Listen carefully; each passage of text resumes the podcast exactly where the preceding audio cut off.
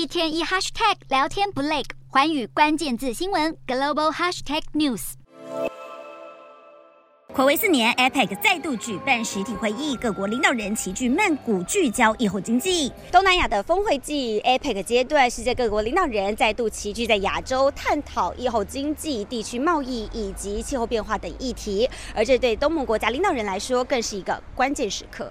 在中美全球影响力竞争此消彼长的舆论声中，美国努力想把外交重心放在中国的战略后院东南亚，试图与各国再次加强接触。但中国影响力笼罩东南亚十余年之后，美国再回来重塑同盟，是否为时已晚呢？APEC 经济体占全球六成 GDP、五成贸易额，其中新加坡的货品贸易总量，光是 APEC 经济体就占了超过百分之七十五。因此，后疫情时代以新加坡为首的各经济体如何引导经济迈向复苏备受关注，全球各国面临通货膨胀、经济衰退、供应链短缺等问题，在俄乌战争波及亚洲地区安全的背景之下，与会领导人之间能否通过场外会谈化解全球地缘政治危机，值得观察。